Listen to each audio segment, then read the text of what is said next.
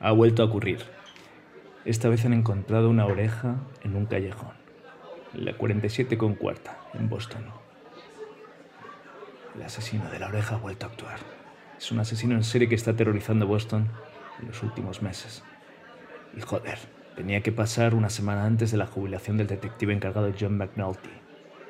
Mierda, ¿qué voy a hacer?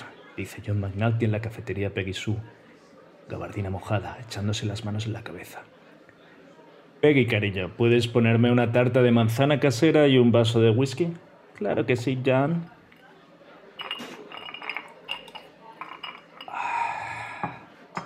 ¿Qué voy a hacer? No tengo una sola pista. No tengo nada por qué empezar y quiero esa casa de los cabos de Florida. Estoy cansado, estoy mojado y estoy viejo para esta aventura. En ese momento, en el momento más bajo de John McNulty, suena en el gramófono algo muy bajo. Peggy, cariño, ¿puedes subir eso? Claro, John, le dice. Y se escucha. Bienvenidos a Panceros en el Desierto, capítulo 19. John McNulty sonríe. Mira su whisky y dice, ¿sabes qué? Esa oreja puede esperar al menos una hora. ¡Empezamos!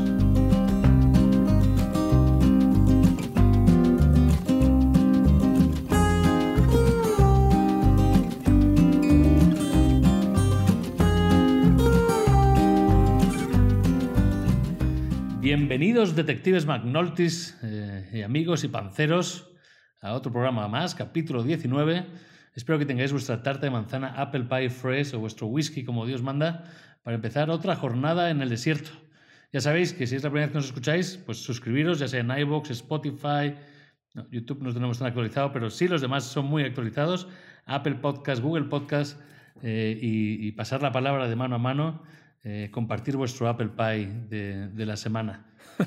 Yo hoy, para empezar y para comenzar el día a día con todos nuestros compañeros aquí, traigo un tema que está muy candente, está caliente, está subiendo en las redes sus búsquedas día a día, está subiendo en tendencias dentro del mundo de las acciones, de los stocks, está subiendo bueno, en, en el pensamiento general de la sociedad, que es el veganismo.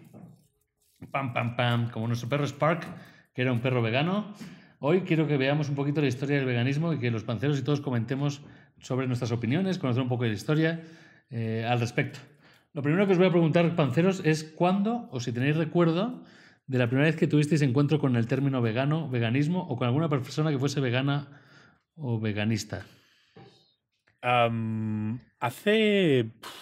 Tendría 18 años, hace como 15 años o así.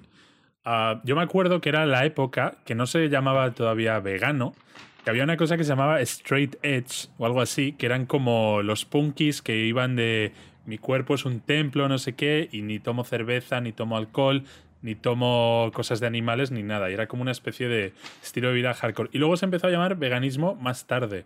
Yo diría igual hace 10 años o así, ¿no? Joder. 10 años, sí, ok.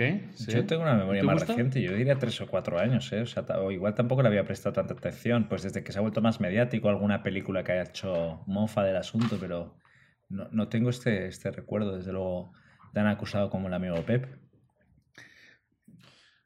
Sí, a mí me pasó con una película que se llama Scott Pilgrim contra el mundo, eh, que es de un niño, un chico que tiene que luchar contra las siete malvadas exnovias de su novia, de la que quiere enamorar, de exnovios de, de, su novia, de la que quiere enamorar, y uno de ellos tiene superpoderes porque era vegano. Y yo digo, joder, ¿qué superpoderes? Y es que es vegano. Y fue la primera vez que encontré el término y fue como hace 7, 8 años. O sea, mm. el término como que está candente, ¿no? O sea, Pep dice eh, 18 años, es el más moderno con el, con el culto al cuerpo, y Busto 3, 4 años, yo hace 8, 9 años tampoco tenía ni idea de este tema, ¿no? Sí. Pero crece muchísimo. Para que os hagáis una idea, tendencias dentro de inversiones, como para el futuro, de las compañías que más revalorización han tenido en los últimos años está una compañía que se llama Beyond Meat, que es básicamente hamburguesas hechas de carne, eh, de, pues no de carne, vamos, son hamburguesas hechas de plantas, vamos, de, de proteína, de, de, vegetal, ¿vale? Sí. Que han estado en las Whoppers, han estado en todos lados. Para los oyentes. Y crece eh, como la comida del futuro. Beyond Meat significa más allá de la carne, sí. eh, ¿no? Y es por eso, porque intentan reemplazar la carne con, pues eso, productos de tofu y soja yo, y movidas. Yo, ¿no? yo, las he probado, ¿sabes? ¿Y qué tal? ¿Y? Pues mira, eh, o sea, mi motivación era perder barriga, ¿no? Más que nada. Y que te lo podías calentar al microondas. No he probado, creo, que es- no creo que sea el de Beyond Meat específicamente, pero por, por hacerlo más cañé, en Mercadona hay unas que son como de calabaza o de eh, guisantes. Ah, sí. O Mercamit. sea, el aspecto, el aspecto físico, eh, Beyond, Beyond eh, Roch. El aspecto físico es como de, de comida de hospital, de verdad, o sea, es feo. eh, pues es una, una comida que te calientas en el microondas, obviamente. El sabor no está mal, es un poco seco, pero se sobrevive. Pero es triste, es triste. Mm. Es esta comida que te comes llorando. ¿Sabes que yo vi? Yo lo, eh, con este tema hi- hizo Burger King una campaña de hamburguesas en Whopper, que era eh, la Whopper Impossible o algo así, o la Imposible Whopper, durante los años como antes de empezar la pandemia, donde metía la carne de esta compañía dentro de las Whoppers sin decírselo a los consumidores. ¿Vale? Y entonces todo el mundo se quedaba como la. O sea, como que se acaban las, este típico reality donde grababan y la gente. Wow, está buenísimo. Luego le dicen, ¿sabes que es vegetariano? Y decían, no puede ser. It's not possible this life. This tastes like meat. meat. ¿no? Sabe carne increíble. Esta carne es brutal con doble cheese queso. No puede ser, me estás mintiendo. Y entonces luego le descubrían a las personas que la Impossible Whopper estaba hecha de carne hecha a base de tofu, ¿no? También entiendo que Eh, lo que decían esta en la gente... campaña solo grababan a los Sí, sí. que les parecía que daba el pego, ¿no? Sí, sí, no creo que sacasen No, la que decía, ¿qué esto, mierda es esto esta? es una joder?". copia calcada de un anuncio de hace de 20 años anterior a eso. ¿Os acordáis de cuál? No. Coca-Cola Light. ¿No? A ver. Ah, Light. Coca-Cola Live. tipo, te sabe a Coca-Cola. Claro, y luego te la destapan. Pues no, es light. ¿A que te pensabas que era Coca-Cola? Pues es nueva. Pues yo que soy experto en Coca-Cola, eh, Pero- no me dan el pego ni de coña, vamos.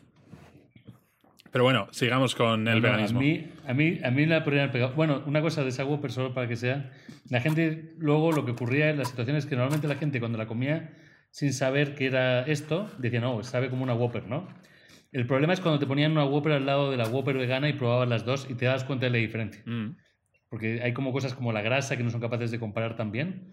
Y entonces se daban cuenta en ese momento que tú puedes morder las dos y comparar en directo. Si no, tu memoria como que queda camuflada entre lechuga, tomate, ketchup y mostaza. Pero bueno, viajando en la historia, como lo ha contado muy bien Busto, él hablaba que los- hace 20 años se había todo el tema este de... eh, había todo el tema de la campaña de Coca-Cola Light. Eh, no sabía que era Coca-Cola Light, me está usted engañando. El, veganismo y el movimiento de veganismo viene de mucho antes atrás. Vamos tan atrás, y hoy voy a ser el profesor Brasas, eh, con gorro del profesor Brasas de, de Busto Men.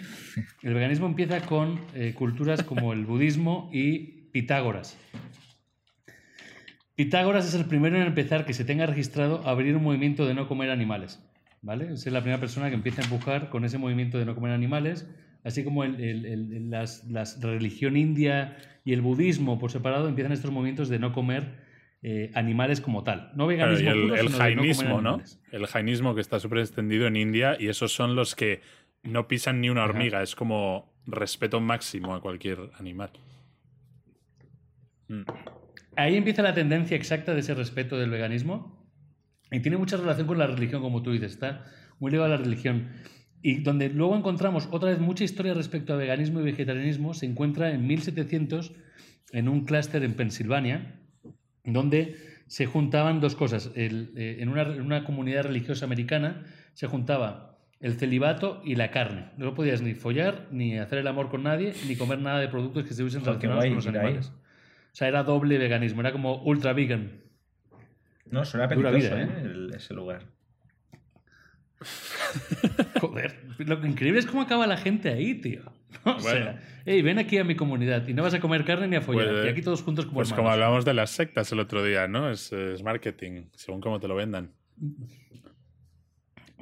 Exacto, según como te lo vendan. Algún, algún- le im- imagino que la llega al Cirlo era con pista rápida con ese lugar. Y luego, ya avanzando un poquito más en el término, avanzamos hasta 1847, donde el señor Graham, inventor de las galletas Graham, muy famosas en Ah, Inglaterra, sí, no sé si sí, las conoceréis. Suenan mucho.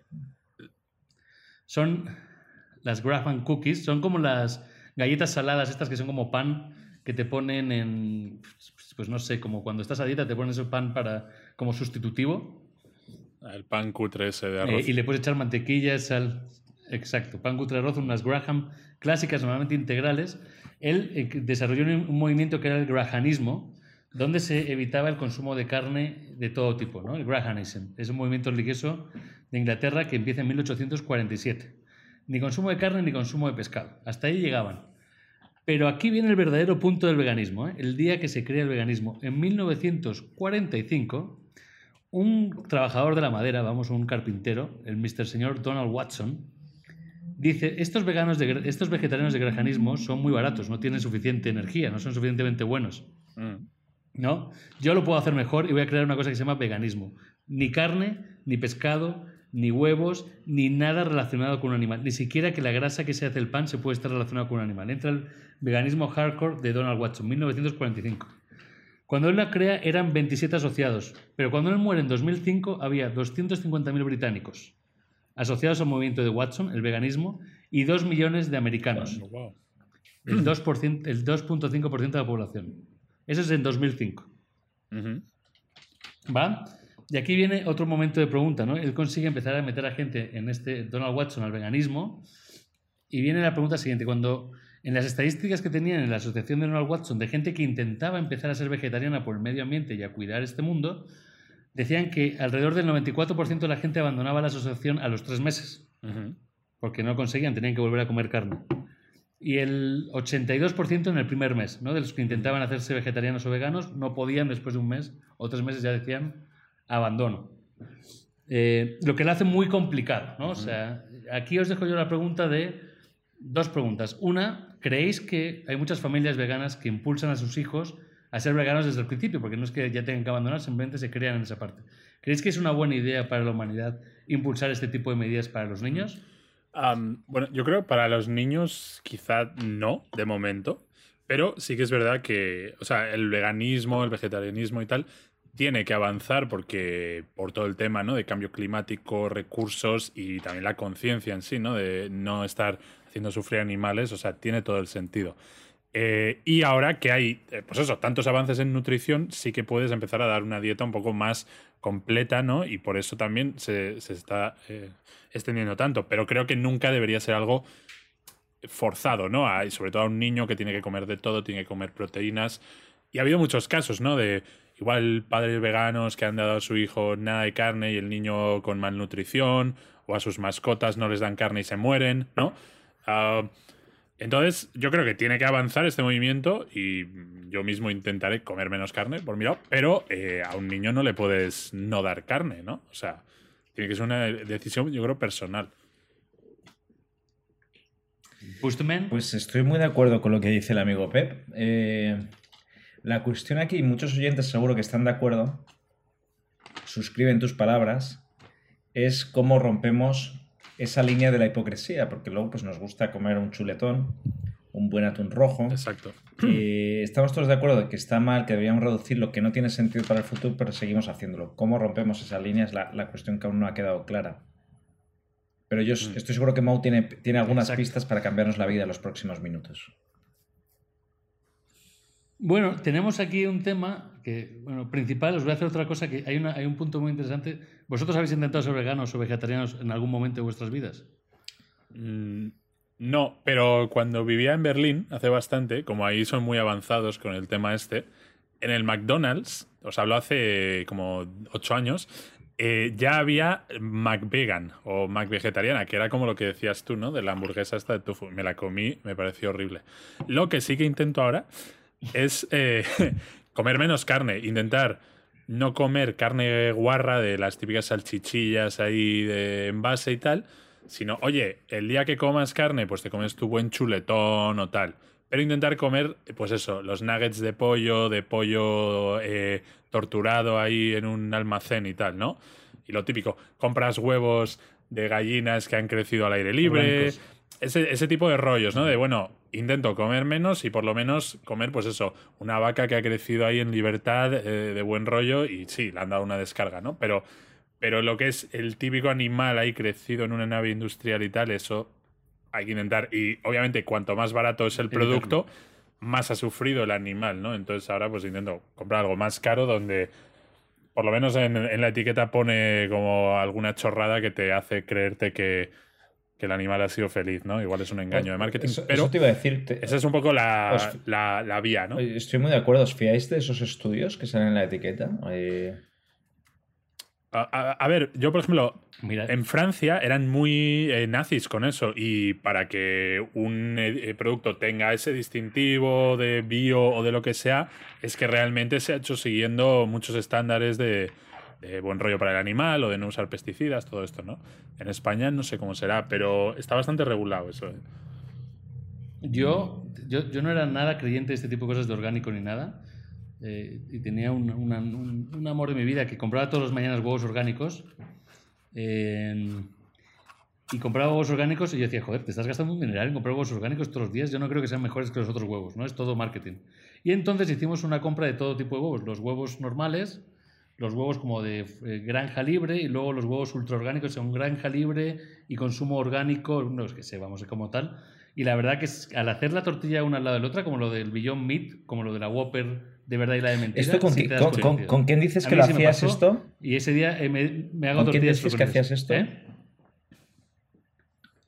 Lo hice con una Ahora exnovia. entiendo. O sea, O sea, ella compraba huevos y dijo, O sea, no me creo, son todos bueno, iguales. Entonces compré yo, tres cajas. Compré una de cajas básicos, huevos que siempre se han vendido, unos, no sé, en España la marca clásica es que será Dagú o yo qué sé, huevos Mercadona. Luego otra de huevos Sí. Free Range Organic Te- y otra de huevos Free Range. Organic Plus. Y los hice ahí ¿Fue esto en directo. la forma de tratar de rescatar esa relación y de vivir una aventura juntos? Eh, no, no, no fue. Vuestro siempre va a joder.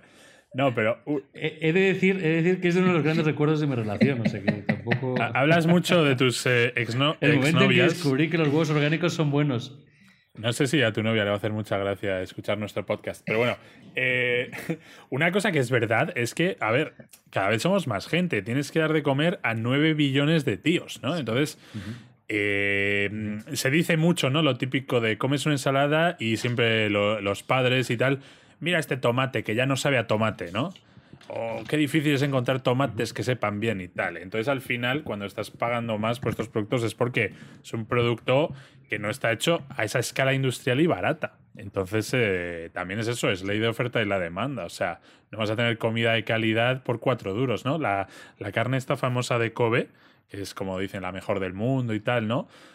O la carne en León del Capricho, que son unas vacas que viven de puta madre, que les han dado eh, masajes, que beben cerveza. O sea, claro, por eso la vaca da mejor carne, ¿no? Al final, eh, está un poco ligado a la felicidad. Es curioso, Claro que- el sabor, ¿no?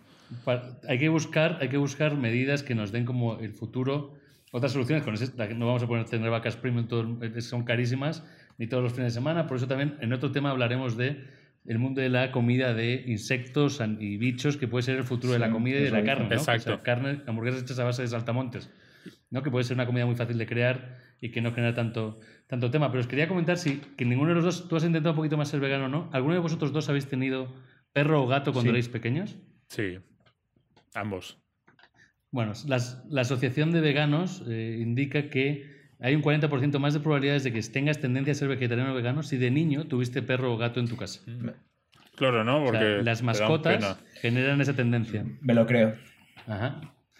O sea, que puede ser algo, al- algo adicional fuera de, no, de a tus hijos no obligarles a comer carne, que tengan un animal de compañía les puede llevar a ser un poquito más eh, tendencia a ser un poquito más protectores con el medio ambiente. Os lo dejo ahí como wikidato por si queréis tener hijos influenciados. Se nos está yendo el tiempo, pero os quiero dejar una pregunta. Eh, ¿El veganismo es tendencia? ¿Va a ser futuro? ¿No va a ser futuro? ¿O pensáis que va a haber otras tendencias más fuertes de Voy yo primero. en el futuro? Voy yo primero, venga, Para que siempre sale primero. ¿Es, vegan, es, ¿Es vegano el Yo, futuro? y, y además, eh, esta es un poco trampa porque cuando estábamos hablando del tema inicialmente para prepararlo, pues, pues lo comenté. Pero la, la impresión 3D de comida, que es algo que lees y no puedes entender, cómo se puede imprimir algo que sepa comida, eh, debe ser el futuro. Y esto es como las películas. Al final, la ciencia ficción siempre va 30, 50, 100 años por delante. Eso que ves en las naves espaciales de imprimiendo su café, ¿no? Que, que dices, ¿esto qué es? Eh, Exacto. tiene que ir por ahí. Y luego la otra, ¿vale? Por, por decirte, también con la ciencia ficción, los típicos suplementos de astronauta que también dictan, ¿no? Las pastillas que te dan de comer. Lo cual jodería Mm. mucho la experiencia de comer, ¿no? Porque es un rito el, el comer. Pero yo, yo diría esas dos antes que transformar al, al- al veganismo a la, a la, a la masa, porque creo que somos demasiado hipócritas y tenemos demasiadas herencias arrastradas. Sí, no, al final, eh, o sea, comerte una carne bien hecha al fuego es algo que te reaviva un instinto de, de miles y miles de años de evolución, ¿no? Ese cazador primitivo, ¿no? Es lo mismo que el panzer ahora que se hace ahí un chuletón en, en la parrilla, ¿no? Pero sí, sí, yo creo que el futuro igual, como dice Busto, ¿no? Eh, filetes crecidos en, una, en un laboratorio, ahí en una bolsa de plástico. Y también mucho por el tema de insectos. Vamos a comer insectos que no sabrás que son insectos. Es como en, en México ya pasa, por ejemplo, los chapulines, ¿no? Que te hacen ahí un paté con Sí. grillos y no, no ven Está los buenísimo. grillos, o sea, da igual, ¿no? Y se nos quitará ese asco enteras, sí. porque se hará a nivel industrial. Y algas también, yo creo que se va a cultivar mucho más y vamos a comer más. Em, y yo me quedo con una cosa que me dijo mi padre cuando era pequeño y se me quedó grabada, que era cuando íbamos a comer a un restaurante así bueno, a comer pues, una- un buen solomillo o algo así de marisco y tal, me decía, disfrútalo, porque cuando tú tengas mi edad, igual de esto ya no hay. O va a ser muchísimo más caro, ¿sabes? No es algo que te vas a poder comer Ah. todas las semanas.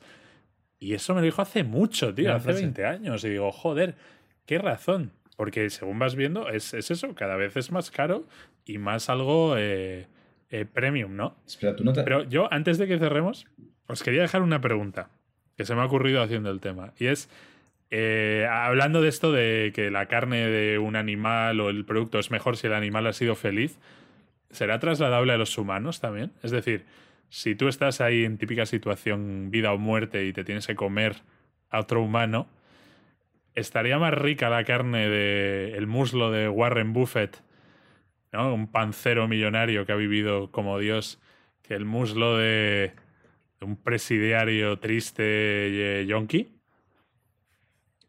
Hostia, me parece una pregunta ultra tétrica, ¿no? Para cerrar el tema. Eh, aquí, aquí se nos, aquí, aquí se nos han caído todos los, todos los oyentes, todos los amigos. Entra, entra en Halloween. Claro, poneros en la situación eso, se ha estrellado el avión, quedáis 20 supervivientes en la isla, van muriendo, os murís de hambre, lo típico, ¿no? De película de...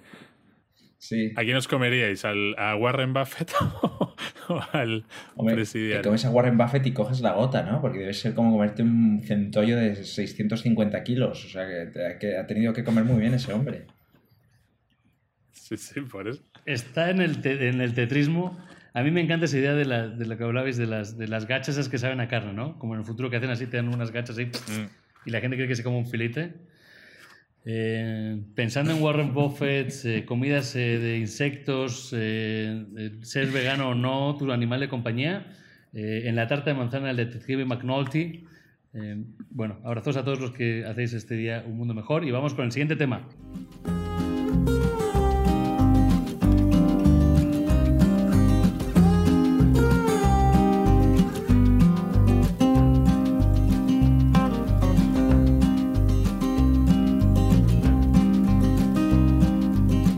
Bien, pues quiero estrenar una sección nueva. Lo habíamos prometido con el inicio de la temporada segunda y aquí va una, nueva. Ya nos contaréis en los comentarios qué, os ha parecido y más importante, quién ha ganado. Y ahora os digo por qué os pregunto eso. Eh, a lo largo de, varios capítulos hemos visto pues, las personalidades un poco de los panceros. Espero que hayáis visto pues, cómo somos cada uno un poco, dónde nos posicionamos. Y hay un tema que ha salido a menudo, que es Internet, eh, sobre todo, sí, Internet como medio. Y aquí el amigo eh, Lorenzo, Llorens, Pep, ¿eh? es como la Santísima Trinidad, tiene tres nombres, eh, siempre se ha posicionado muy en contra de, de Internet, de que ha hecho nuestra vida peor. Y Mo, todo lo contrario. Entonces se me ha ocurrido iniciar una sección en la que yo curro poco, pues porque estoy cansado ya de ser profesor Brasas y traer temas, y vosotros curráis más. Y es una sección que la vamos a llamar el debate panceril. Eh, Mo, tú que eres medio músico, ¿podrías poner una música de, de- de- como inicio de debate, como si fuera Trump versus Biden? Pam, pam, pam, pam, pam, pam, pam, pam, pam, pam, pam, pam, pam, pam. El debate panceril. Bien. Eh, entonces, en, en- en la, en la- en la primera edición vamos a hablar de Internet. Entonces, eh, lo vamos a dividir en tres eh, bloques temáticos más unas conclusiones finales. Pero para abrir boca, antes de introducir los bloques temáticos, cada uno de vosotros por sorteo va a decir, vamos a posicionar este tema como Eh, imaginaos un joven de 30 y pico años en los años 90 versus un joven de 30 y pico años ahora. La pregunta es, ¿Internet ha mejorado la vida o no? Y va a empezar Mo, ¿vale? Su argumento es que sí, así que tienes un minuto, yo lo voy a contar para darnos tus Espera, primeros espera, argumentos de ¿Un por qué ha joven de mejorado la vida. 35 años o un, o un viejuno como de 35 Sí, o años? sea, a, a- donde voy con esto es que no quiero que caigamos en el truco de, vale, es que claro, es que hace 500 años pues la gente se moría. No, no, no. Vamos a comparar más o menos sociedades similares, no ha pasado tanto tiempo. Generación de tus padres con la nuestra. Exactamente. Y No, cómo espera, pues. Internet... ¿Es, es 35 años el personaje o es más joven? Es importante, ¿eh? 35 y medio. Ok, 35. Venga. ok. 35 y medio, ¿vale? Entonces, entendemos que tú estás a favor de Internet, así que tienes un minuto a partir de ahora que voy a contar para darnos tus argumentos de por qué Internet ha mejorado la vida. Wow, espera, espera, antes de que empiece el minuto. Hemos de decir a los, No, espera, los no, tío, dale.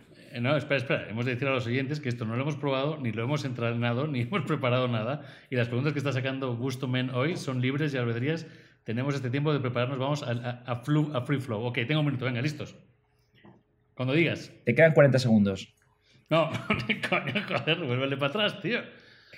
Venga, tu minuto empieza Venga, ya. Dale, que Mira, se nos van los oyentes. El, el- el mundo se ha vuelto eh, más conectado, ¿no? Y cuando hablamos de más conexión, hablamos de que gracias a día de hoy eres capaz de hablar con todos tus allegados, amigos, familiares, eh, personas que, que- aprecias, gente o experta que desconocías. Puedes conectar con una facilidad con el mundo entero, ¿no? Entonces, si hoy tú a una persona de 35 años le, se, se plantea hablar con cualquier tipo de personalidad, ya sea una persona, un filósofo, un, un escritor, un mangante, un, un amigo, una persona, tiene la facilidad de encontrarle, comunicarse y contactar con esas personas en menos de un día, ¿no? Encontrarle y hablar y tener una conversación.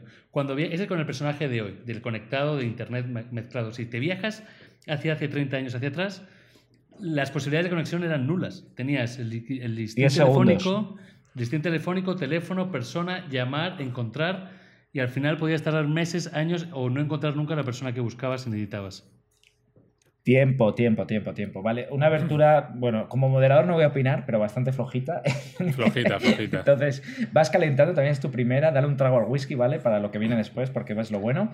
Y ahora, Pep, vale, eh, tú eres el pipero, o sea, ¿por qué Internet ha empeorado nuestra vida, no? Si comparamos esos dos jóvenes de 35 años, uno en generación de los 90 y otro en generación de ahora. Perfecto. Bueno, pues me gusta que mi rival haya hecho tanto énfasis, ha- haya gastado todo su minuto en hablar de la comunicación, porque para mí la comunicación es un arma de doble filo. Cierto, ahora es más fácil hablar con todo el mundo, hablar de chorradas con cualquiera en cualquier momento, pero ¿cuál es la realidad? Y esto no lo digo yo, lo dicen los estudios, los científicos de la Universidad John Hopkins, eh, que cada vez hay más depresión y más soledad en el mundo. La gente se siente sola.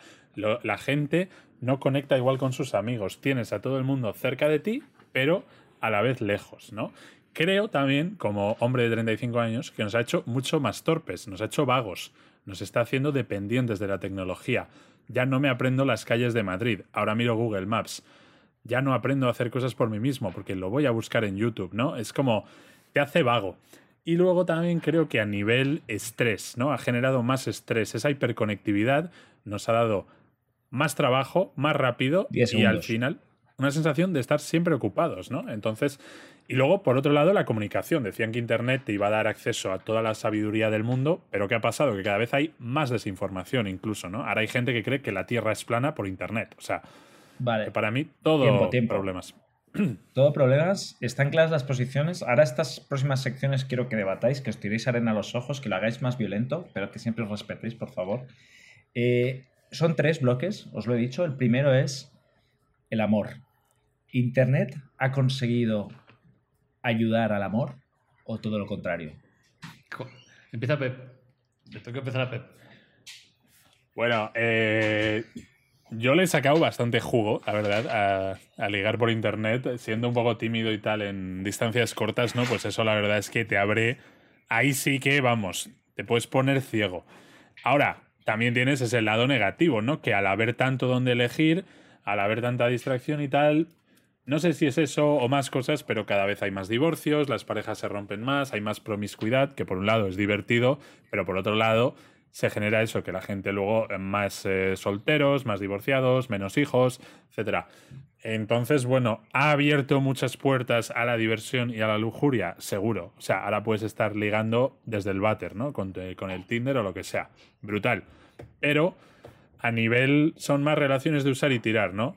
Son, eh, pues eso, de una noche hasta luego ya está. Y menos Enti- trabajárselo. Entiendo, parece, Mo, que aquí el rival se ha alineado ahora contigo. No, no, ha dicho que, bueno, sí, parece que está apoyando, dice que son relaciones de usar y tirar, pero yo quiero decir y marcar, quiero decir y marcar que eh, en, mi- en este minuto que tengo, eh, que en verdad, y lo voy a poner como un ejemplo muy rápido, tengo tres amigos que se han casado a través de conocer a personas en Tinder. Eh, creo que el amor eh, ha sido más, no es tanto como usar y tirar, sino que la gente tiene más posibilidades de experimentar y como hablaba al principio de mi comunicación, de conocer, de experimentar, de conocer nuevas personas, nuevos personajes.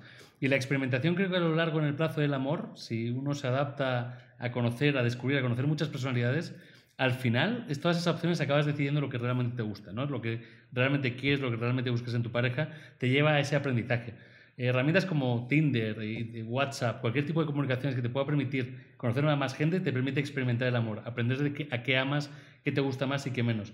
Y esa apertura que nos da te va a dar que al final ese amor va a ser más permanente y duradero. Eh, eh, y en ese punto de- de- de- del romanticismo, que te hablo de tres personas que se han casado a través de Tinder, ¿no? porque es una nueva forma de comunicación, probablemente lo que ocurría antes es que tus capacidades eran muy limitadas. Conocías a las tres chicas del pueblo y una de las tres tenía que ser tu esposa y si no, estabas jodido para toda tu vida y eras el soltero del pueblo, el solterón. ¿no? Mm. Y estabas allí mirando ovejas. Entonces, en esa posibilidad de experimentar el amor, gracias a Internet, podemos experimentarnos más y conocernos más de cómo amar. Cero Love polémica, o 2.0. sea que aquí estáis eh, de acuerdo los dos. No, no, no, yo es no, estoy, bueno. yo, yo no estoy alineado. Un último apunte es que eh, ahora con la amor, gente, ¿no? la gente, en teoría, aunque tengan más compañeros sexuales, tienen menos sexo que antes. De eso también hay estudios, ¿no? Y, o sea, la gente antes eh, seguía follando. O sea, te quiero decir, si no hubiera Tinder, tus amigos probablemente habrían encontrado mujer igual, ¿no? En el bar o en el supermercado, pero... Pero a lo mejor el amor tiene No que estar más, ligado a, nada. a- a la emoción más que al, al puro sexo. ¿no? A lo mejor el movimiento 70-90 se centró mucho en el sexo y los movimientos ahora ligados al mecanismo van dentro más de la emoción. Eh, y es, es encontrar, Mm. entender tus emociones es la base del futuro del amor. Be yourself with yourself. O sea, os, with ve- your os veo en estar en una posición bastante intermedia. Yo creo que los oyentes también, ¿no? Que dirán, pues, pues sí, pues para, para ligar, pues seguro que está muy bien Internet. Para conocer el amor, pues también, ¿por qué no?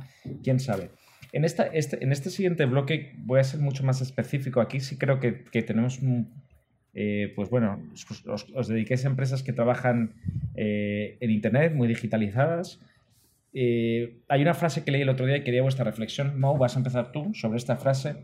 Eh, dicen, los 10 primeros años de Internet fueron, pues como los hippies, total libertad y fue una explosión de creatividad, de intercambio entre culturas. Los últimos 5 o 10 años han sido años de esclavitud. Eh, todo esto que estamos viendo de Cambridge Analytica, redes sociales, eh, bien, no nos vamos a repetir, hemos hablado en estos temas. Quería ver cómo de, de acuerdo estás con esta frase y sobre todo si crees que Internet nos está haciendo más esclavos o no. ¿Sabes lo que creo? No creo que estemos en un proceso de esclavitud y muy, muy bien con la edad. Me gusta ligarlo más a un tema de la adolescencia, ¿no? Eh, la infancia es un mundo, como hablabas tú, el mundo hippie, pues es una época donde todo se descubre, todo es espectacular, todo lo que se puede conseguir con el Internet era como, wow, el, el infinito eh, es inexistente, lo tengo todo el mundo en mis manos. Eh, lo que estamos ahora es una fase más de adolescencia, que es cuando empiezas a tener inseguridades, miedos, control, eh, peleas contra tus padres, ¿no? peleas contra el control de los sistemas, el, el entender el- hasta las partes malas de ti mismo, como que estamos en el proceso social de la adolescencia, ¿no? esa pubertad donde eh, pasa gente como opiniones como la de Pep, ¿no? que se encargan de repudiar todo lo que trae porque ve todo lo negativo, porque le ocurre mucho a, lo- a los adolescentes también, y es lo que le está ocurriendo a la sociedad de Internet ahora, el adolescente. El reto es ver cómo va a ser la sociedad de, los, fu- de la madura, la madura con un Internet maduro, cuando ya tenga Ujú. 40 años, 30 años de permanencia, cómo la sociedad va a revertirse hacia allá. Eh, no creo que seamos esclavos. Creo que ahora mismo en esta adolescencia sí tenemos puntos negativos, no voy a estar en contra, sí hay momentos de que dependemos demasiado de estar conectados, dependemos demasiado de tener un teléfono, dependemos demasiado, sí, dependemos demasiado más de lo que deberíamos, pero creo que es un proceso temporal hasta que nos adaptemos a esa madurez donde sepamos vivir sanamente con ello. Había un mensaje de alguien que me encantó que decía, En 10 años o 15 años, un filósofo decía, tener un móvil en la mano será como estar fumando cigarros, ¿no? que vas a ser un repudiado. Eh, y creo que hacia allí va, el Internet no va a desaparecer, pero sí va a tener esa sensación de móvil maduro, de no debo fumar. Ahora soy un adolescente que fuma todo el rato compulsivamente para impresionar a los demás. Tu opinión no deja de ser optimista en que esta esclavitud es temporal. Ajá. Porque somos adolescentes. ¿Qué opina Pep? Sí, yo estoy de acuerdo, ¿no? Con lo de. Es algo que lo hemos hecho demasiado, ¿no? Pues eso, cuando eres adolescente y estás todo el día bebiendo y luego te tienes que hacer mayor y decir, oye, no puedo beber tanto, ¿no? Debería ser más responsable. Pasado lo mismo, hemos utilizado demasiado Internet, ¿no? De los móviles y tal. Y ahora nos damos cuenta, ¿no? Y ahora hay terapias que es. Voy a estar una semana sin el móvil, ¿no? Y eso la gente lo hace como un reto y wow, qué feliz soy, he pintado cuadro, he pintado mi casa, he hecho manualidades, ¿no? Em, entonces nos estamos dando cuenta de eso, qué malo es esto, pero como lado negativo, yo no creo que lo utilicemos menos, sino que se va a integrar en nosotros de una manera que Internet va a ser tu día a día, ¿no? Ya empieza con los, los altavoces estos de Amazon y de Google, ¿no? De Google, pídeme una pizza, Google, hazme no sé qué hasta llegar al punto de algo como lo que dice Elon Musk, el Neuralink, ¿no? Un chip en tu cerebro donde tú vas a estar directamente ya conectado a Internet, ¿no? Llegando hasta el punto de que esto va, con tu pensamiento vas a hacerlo todo. Entonces, Mm. no es cuestión de si lo usamos más o menos, sino cómo lo usamos. Y creo que la parte analógica de agarrar un dispositivo desaparecerá, pero ya todo estará ahí en la nube, ¿no? Y en la nube en tu cerebro. Entonces, Sí, bastante... en los casos, los Comiendo dos gachas sabor me gusta, yo también estoy de acuerdo. Exactamente, comiendo gachas que nos dice ahí Daviar, eh, que vamos a ser más esclavos y es un futuro, el lado de Pep más deprimente, sinceramente, obviamente, y el lado de Mo es más, bueno, si es una adolescencia nos reinventaremos. Bien, como último bloque, este yo creo que es quizás el más interesante, es a nivel profesional, ¿no? Y, y los tres somos ejemplos de que no tendríamos trabajo si no, o por lo menos no tendríamos este trabajo si no existiera Internet. Eh, ¿Ha mejorado las condiciones de trabajo? ¿Ha mejorado los tipos de trabajo? ¿Son más atractivos ahora gracias a Internet versus hace 30, 40 años? Pues yo de nuevo ahí creo que no. Es decir, la gente antes trabajaba igual o más, pero hay nuevos trabajos, igual que hay nuevos trabajos en hacer carne sintética, ¿no? Pero creo que la gente ahora trabaja más y está más estresada. El rollo de tienes que estar siempre conectado, tienes que tener el móvil contigo, tienes que mandar un email mientras estás subiéndote a un avión, ¿no? Antes era, oye, voy a ver a un cliente y hasta que no llego a la oficina del cliente no trabajo porque no hay nada que hacer, ¿no? Tenías mucho más tiempo para pensar, ¿no? Ese despacho donde te podías tumbar en el sofá a pensar, a no estar mirando emails, a no estar siendo productivo. Porque si ahora dejas de ser tan productivo, hay otro que sí lo va a ser porque tiene esas herramientas. Entonces, es como que cada vez es más fácil trabajar y trabajamos más rápido, pero eso hace que cada vez trabajemos más. Hmm. Mo. Mm, A ver, es que claro, yo me imagino yendo a la oficina en los años 80, ¿no? Que- que Me gustaría conocer que alguno de nuestros oyentes nos cuente más con ese montón de papeles por ahí colocados, todo impreso allí en miles de cosas y tardando mucho más y menos eficiente en, en hacer muchas cosas que eran tareas mucho más manuales y administrativas más que de pensar, ¿no? Mm. de lo que sería la capacidad. Creo que Internet sí nos ha quitado mucha carga operativa y la tecnología de temas muy manuales que requerían menos de pensar. ¿no? O sea, el Internet y las compañías están eliminando esos trabajos que son muy relacionados a cosas que puede llegar a hacer una máquina y está ayudando más a la gente a pensar. ¿Qué pasa? ¿Que está generando el sistema suficientes trabajos para la población creciente que tenemos a la hora que estamos eliminando? No lo sé. Ahí tenemos el, el reto que yo no tengo, acabo de entender si son mejores o peores.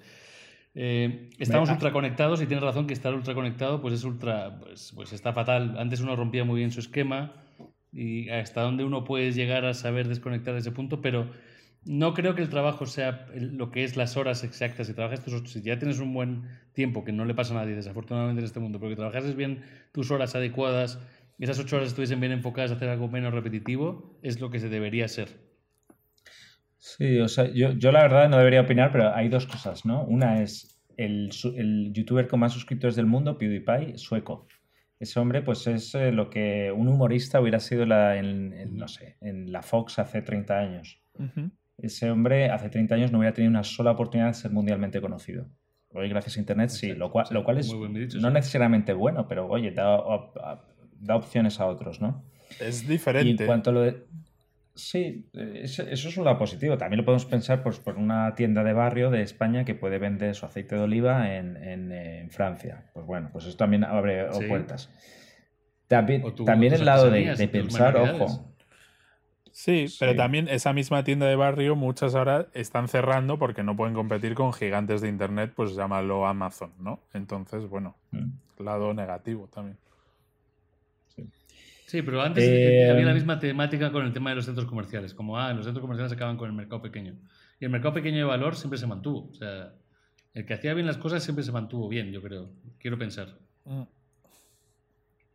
Vale, quiero, quiero que por el tiempo hagamos, eh, hagamos, si os parece, yo creo que las posiciones en estos tres bloques quedan más o menos claras, un cierre a modo de reflexión, pero sobre todo orientarlo en dos ámbitos. Futuro, o sea, hacia dónde vais que vea esto, lo habéis tocado, pero quiero que, lo concreticéis un poco más. Y que digáis una, idea que ha dicho el otro que os ha gustado, para demostrar a estos oyentes que, habéis escuchado al otro. pues venga, empiezo yo, me la juego. A nivel futuro, ¿a dónde va? A que vamos a, según se acerca la singularidad, vamos a dejar de ser hombres y estar conectados con máquinas, las máquinas nos van a dejar obsoletos y eso es completamente diferente. Cuando las máquinas van a hacer todo por nosotros, Internet y demás, pues ya está pasando que la generación primera que han sido nativos digitales, o sea, la de después de nosotros, que han crecido solo con, con, eh, con ordenadores desde el minuto uno, son la primera generación en la historia que han hecho un estudio de que tiene cociente intelectual más bajo que la anterior. ¿Por qué? Porque estamos perdiendo todo lo que es la creatividad, resolución de problemas, habilidades manuales, habilidades de pensar, habilidades de cálculo, de muchas cosas que lo hace por ti una máquina. Entonces, mm, bueno, a mí eso no me, parece bien. Ahora, en cuanto a qué me ha gustado que ha dicho Mo, pues lo que hablaba de las relaciones, ¿no? Que te da ese abanico de conocer a mucha más gente a la que antes no habrías podido llegar, sobre todo viviendo, pues eso, en un pueblo, en una zona más aislada donde hay muy poca gente y vas a conocer a esos 50 mm, vecinos, ¿no? En toda tu vida. Y ahora puedes llegar a mucho a mucha más gente. Eso sí me parece bueno. ¿Hacia dónde va el futuro? Lo decía Pep, que es que lo ha dicho él mucho antes, y, es lo que me gusta también, y creo que tiene razón. El Internet va a estar mucho más integrado en nosotros, y tiene razón en lo que decía con respecto a lo que hablaba de.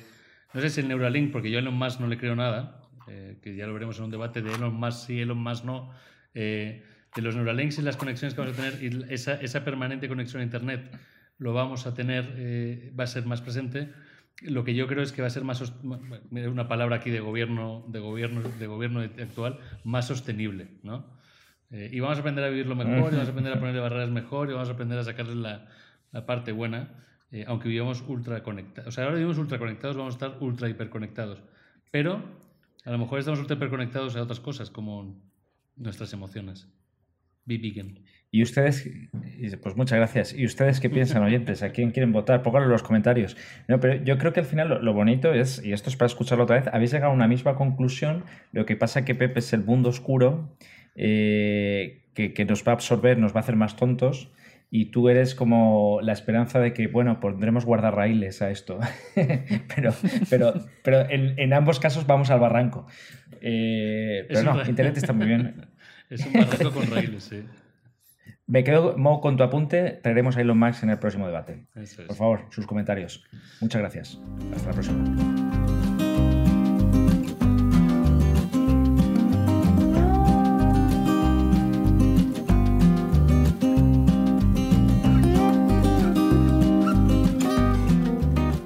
Panzers, pues eh, hoy me toca cerrar a mí Además, eh, primer capítulo de Panceros en el Desierto que grabo desde mi nueva casa, que se han reído mucho de mí los panceros porque en la casa está ahí como un vestidor y tengo como, me he hecho como una mini oficinita aquí, ¿no? Para poder grabar Panceros en el Desierto con la ropa de fondo, pero se, se está muy bien.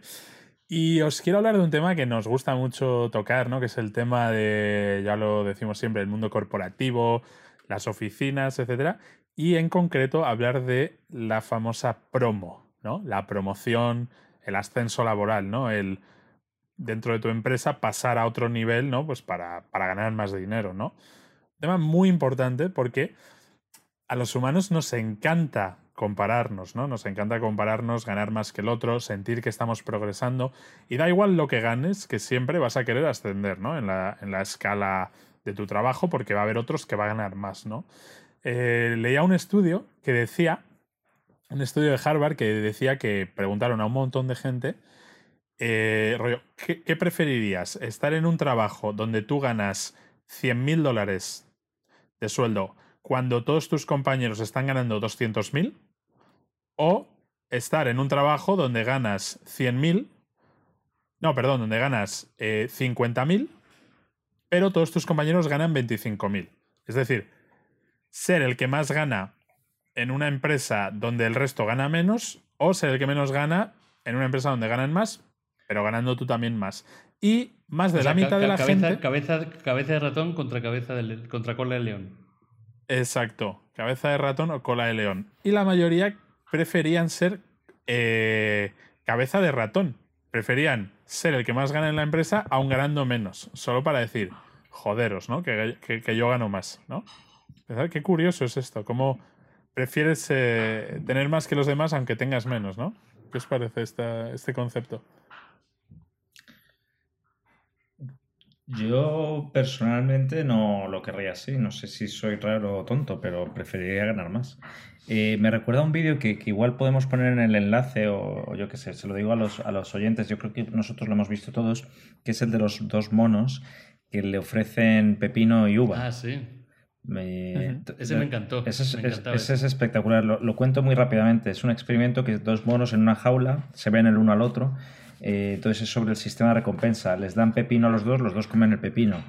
eh, por, por hacer una, un- por hacer una acción. Y después, eh, por hacer la acción, a Sí, la, mo- la- la acción es darle, darle una, un- una, una bolita al, al, al- Al investigador, sí, Se le daba la bolita, sí. al investigador les daba, les recompensaba con pepino a los dos. Me das la bolita, te doy pepino. Exacto. Entonces, por el mismo trabajo, de repente a uno de los monos, al mono A, le dan en vez de un pepino una uva. El mono B lo mira. Y el mono B hace el trabajo y le dan pepino. Y dice, oiga, eh, que yo he trabajado lo mismo por la uva.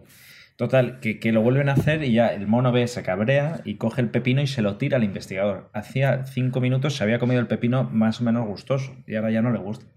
Espectacular. Exacto, por Hay eso que, que, decir que, es- hay que decir que en el mundo de los monos la uva es el premium. Es el, el- el- es- les gusta más las uvas que los pepinos. Sí, creo que se entiende. Más, más recompensa. Perdón, no, me- no- no me he explicado claramente. Una uvita. Entonces, bueno, eh, por- de aquí viene que nos importe tanto ¿no? la, la- la- la famosa promo, ¿no? Y, y ya está ese concepto que hablamos mucho los panceros, que es el concepto de la carrota, ¿no? Que es la, la carrot, ¿no? La zanahoria.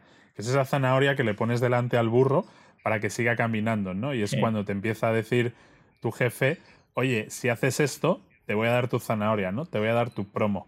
Y así es como consiguen que la gente, que la gente esté motivada, ¿no? Eh, es algo que yo creo que todos hemos ido por, por ello. También cuando has tenido tu, tu propio equipo, les has tenido que poner la, la zanahoria, ¿no? Pero luego hay un concepto que es el de los agujeros de gusano. Un agujero de gusano corporativo es cuando un empleado de repente consigue ascender mucho de golpe, ¿no? Pasas en un plazo muy corto a pasar dos niveles, ¿no? En tu trabajo, de- del becario a de repente el jefe del departamento, ¿no? Del account manager al director de ventas, ¿no? Es algo que los panceros hemos siempre perseguido en nuestras carreras y nunca lo hemos logrado, ¿no? Eh, quería además, para ambientar, que Moe nos haga el ruido de cómo, cómo es ese agujero de gusano, ¿no? Cuando eres becario y de repente pasas a director.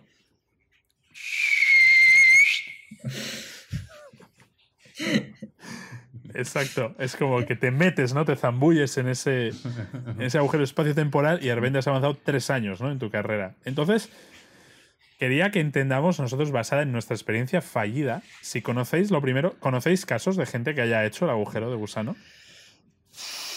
Wow, ¿sabes qué? Bueno, tengo dos cosas aquí. Luego quiero abrir una pregunta que la, la guardo para el tema de las cabezas de ratón cola de león, que quiero, que quiero que lo recuperemos después, que es la transparencia. Es bueno que sepamos lo que ganan los demás o no. Pero eso lo voy a dejar para después, para el tema de la uva y del pepino. Eh, de agujero de gusano solo he conocido. eh, Bueno, sobre, tengo dos cosas que decir aquí. Sobre la pregunta del dinero de la cabeza de ratón y la cola de león, yo cuando llegué al mundo corporativo, al principio era una cosa que me machacaba, el, el la uva y el pepino y la uva y el pepino. ahora que ya estoy más viejuno, que ya me crujen más las rodillas, que ya empiezo a estar como más, pues no sé, más panzón, creo que la pregunta que hay que hacerse es, ¿te gusta lo que haces? ¿Y te gusta y crees que te pagan adecuadamente para lo que haces? A ti por lo que haces, exactamente por lo que haces. Que es la que la gente normalmente se olvida de preguntarse a sí mismo muchas veces es, yo como consejo a toda la gente en los equipos cuando están con estas presiones les digo, a ver, espérate un segundo, frena un segundo. ¿Ganas, ganas y haces algo que te gusta? Sí, ok. ¿Y crees que te están pagando suficientemente bien para lo que haces? Sí, no. Y ahí ya puedes empezar a tener un sistema, pero si las dos normalmente tienden a ser sí, normalmente en compañías bueno, muchas veces son dos nos, pero si son dos sueys, olvídate de lo que ganan los demás. Es mi, primera, mi primer wiki consejo. El agujero de gusano, el... Sí. No, un corte es que aun, eh, si tú estás contento con lo que ganas, pero el de al lado gana el triple haciendo lo mismo, ahí es donde ya eres el mono del pepino. Y ahí es donde quieres el agujero de gusano. Pero bueno, Explícanos el agujero de gusano. ¿Conoces casos? Sí, no, en el caso ese del, o sea, en ese tema yo digo, bueno, también hay que ver, porque a veces hay gente que lleva cuatro años y pues ya pues le lleva cuatro años haciendo, comiendo pepino y le tocan darle una uva y el otro lleva un año y ya quiere uva habiendo comido pepino solo durante un año. O sea, hay muchos factores contextuales. Pero agujero de gusano, yo solo he conocido a gente o que se fueron de la compañía y luego volvieron por por el agujero de gusano por detrás, como que nadie sabe cómo, entró por otro la puerta del sistema y apareció por arriba. Eso lo he visto una vez. Y el agujero interno más o menos ha sido porque empieza a haber un montón de gente que se va y empieza a haber despidos y dicen, joder, aquí no queda nadie. Eh, tú, becario Johnny, ahora eres jefe de departamento. Y es el único momento que lo he vivido, más por una es que, yo creo, que por un tema de, de éxito. Creo que la pregunta está mal formulada. Yo creo que el agujero de gusano no existe. Existe el hiperloop. Existe el hiperloop. Eh, el, agujero de es un concepto mágico no demostrado. Pero el hiperloop sí. El hiperloop es un poco por lo que decía Mo, que yo, yo lo he vivido, no es que me haya pasado por desgracia, pero es cuando haces un trampolín y te vas a otro lado, vendes en la entrevista, pues mira, yo ahí estaba haciendo tres veces lo que estaba haciendo, yo gestionaba equipos cuando pues, pues, pues, era becario y yo además, pues mire, tuve un impacto de que salvó a la compañía eh, de un incendio, ¿eh? lo saqué los muebles yo por la ventana y todo. Entonces te vas y después haces trampolín, ponme un sonido de trampolín, por favor. Y vuelves y diga, hola, he vuelto como un hijo pródigo, ¿eh? he hecho el hiperloop y ahora yo aquí pues tengo dos niveles más porque los he ganado fuera de estos seis meses. Entonces, has, ese es un poquito, es como, ese, es el explorador, el que hablábamos en el capítulo 16. Stanley. El explorador Stanley, ¿no? Has estafado a, a la empresa 1 y a la empresa 2. Vale. Sí, eso es lo compro, el agujero de gusano externo, ¿no? De, oye, me voy y vuelvo diciendo que ahora sé la rehostia, ¿no? Pero el, el, agujero, de gusano interno, ¿no? Que ese es el difícil de conseguir. Que me gusta un poco igual consuelo, ¿no? De, de, a los que no nos han dado estas oportunidades. Es decir, estás en el momento adecuado, ¿no? En el lugar adecuado y justo eso. Se han echado a tu jefe, se ha ido medio equipo, pa, pa, pa, a por B y, y eres como el candidato perfecto, ¿no? Eso puede pasar, pero también es verdad que hay gente que lo ha conseguido, ¿no? Eh, a nivel de hacer algo, ¿no? Por ejemplo, hablamos mucho en las empresas grandes de, del paripé, ¿no? De esa persona que monta un proyecto o que es la cabeza visible de un proyecto, ¿no? Y de repente se lleva todos los halagos, ¿no? Y consigue que se valore eso, ¿no? Que es la parte de venderse internamente en una empresa de, oye, todos trabajamos, pero estáis viendo que el impacto viene de mí, ¿no? Que no siempre mm. es, eh, es así, sino que es una parte política, ¿no? Acuérdate lo que decíamos hace un montón de capítulos, invitamos a los oyentes que nos escuchen, somos atemporales, estamos en la nube. Eh, ¿Qué pasa cuando entras en un agujero de gusano? ¿Te volvías qué? Te volvías un, un, espagueti. Un espagueti. Ah, es verdad, un eso es lo que te puede pasar, te puedes volver un espagueti corporativo. Todo el mundo te ve como un espagueti corporativo. Es verdad, todo el mundo te ve con espagueti corporativo, como este, este espagueti de cojones, es puto espaguetini, este agujerano. Exacto, ¿no? El, cabrón que ahora es jefe, ¿no? Es verdad que el soldado raso te mirará con recelo, ¿no? Porque tú ahora ya cenas con los oficiales, ¿no? Y también cuando puede pasar este agujero de gusano es que vas a trabajar con gente mucho más mayor, ¿no? Que te van a decir, oye, pues yo echaba de menos cuando era el becario ahí en el campo de batalla, ¿no? Y ahora que soy el general, me siento solo, ¿no? Hay más soledad en la cima. Tengo Pero toda la presión te- sobre mis pero hombros. te- te- y, a- y ahora te, te digo, a esa gente que, que- que es poca, yo eh, hay la perspectiva anglosajona, y esto es real, ¿eh? y la perspectiva más hispana, española, latina. La, la perspectiva española eh, y latina, la primera pregunta que te haces es: ¿qué habrá hecho? ¿Qué habrá hecho ese cabrón o esa cabrona? Seguro que. y algún tipo de connotación que no vamos a entrar. Y el anglosajón, sin embargo, es más práctico y se pone a rueda. Y el tipo que, por, lo visto, los americanos, si te invitan a, a café, es que no les caes bien. Oye, deberíamos tomar un café un día, no les caes bien. Pero si te invitan a, oye, deberíamos tomar un whisky, una bebida, ahí les caes bien. Entonces pasan de invitarte a café a invitarte a la bebida, al whisky. Y se ponen a rueda. Ellos son más prácticos. Joder, no sabía yo eso. Sí. No sabía yo esa del café. Me han invitado muchos cafés a mí. Pues ya, En sa- Estados Pues, eh, pues te, va, te va a ir mal en el trabajo. ya sabes. Eh, yo- o sea, Mierda, yo pensé que eso era, era, era- era un acto de buena educación. Me acabo de dar cuenta que estoy en la jaula comiendo pepino. Eso os quería preguntar. Eh, ¿Vosotros en vuestro trabajo actual consideráis que coméis pepino o uvas? Eh, Yo- yo, ahora estoy contento, estoy en uvas. Tenido momentos. A ver, hay días que comes uvas y hay días que comes pepinos. Y el pepino de Ahora, hoy, hoy, es, hoy es pepino, pero hay días que siento que estoy comiendo uvas. sí. ¿Y tú, Busto, cuál es tu dieta vegana corporativa? No, es que yo ni pepino ni uva, me he vuelto vegano. Por eso, eso es vegano. Vegano. Ya ni comes. Huelga, huel- huelga de hambre. No como. Como en casa. El, el- el mono de Bustoman está ahí en- en- en- con un suero, ¿no? Pero yo me con sé- respiración asistida. Exacto, mi, mi mono está, me- me- pero yo sé que aquí hay un mono rebelde, que aún no ha hablado, que está con un soplete quemando los barrotes de la jaula para salir y apuñalar al investigador. Sí, ese es el mal. Y Yo- meterle, yo soy- y el pepino por algún lado. Yo soy un mono de mecha corta y a mí siempre me pasa que cuando empiezas un nuevo trabajo son todo uvas, ¿no? Y, y el pepino te sabe a uva, ¿no? Y ese pepino dices, "Mm". Pero según van pasando los días dices, coño, pues es que ahora igual ya no quiero uvas, ahora ya quiero mandarinas, ¿sabes?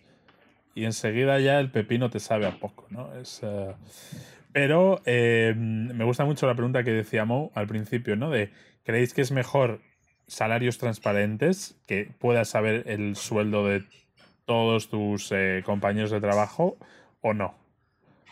Yo opino que no. Yo estoy en contra. ¿Estáis en contra? Yo creo que no. Yo ¿Por creo que qué? no, porque cada persona tiene su contexto, tiene su historia, tiene su momento, tiene su día. Y, y muchas veces a la gente le se queman simplemente por eso, ¿no? Por ver al mono de al lado comiendo uvas, o se queman solo porque sabe que el otro gana, no sé, 3.000 euros más o 2.500 euros más, o yo qué sé. Le genera mucho ardor. Y creo que el beneficio de que lo sepa la gente al, a la negatividad que genera en la competencia interna de ese, ese mal sabor eh, está fatal. Y, y basar eso, la base de tu felicidad en el trabajo, en el dinero o lo que ganan los demás, está mal. La pregunta es, ¿te gusta tu trabajo? ¿Te gusta lo que haces?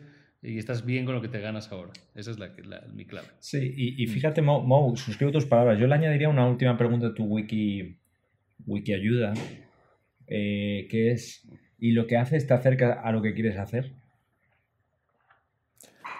Sí, ¿Cómo? hablamos de la, de la felicidad, pero yo, para estar un poco en vuestra contra, con el tema de los sueldos transparentes, en mi trabajo de ahora es así.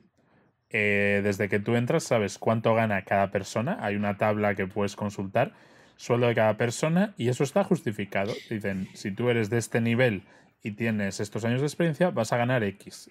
Y a mí personalmente es algo que me, me gusta mucho porque te quita mucho estrés de decir, ¿cuánto ganará este? ¿Cuánto ganará el otro? No, caretas fuera.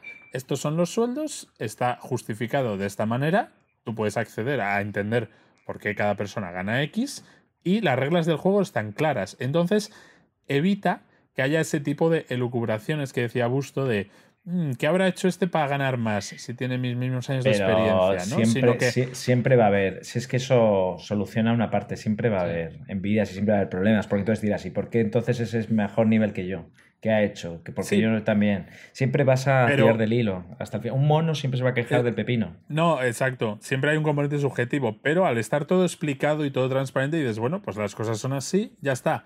No voy a estar pensando "Mm, cuánto ganará este ahora que le han promocionado, eh, negocié bien en mi entrevista de trabajo. No, es así y punto, y ya está.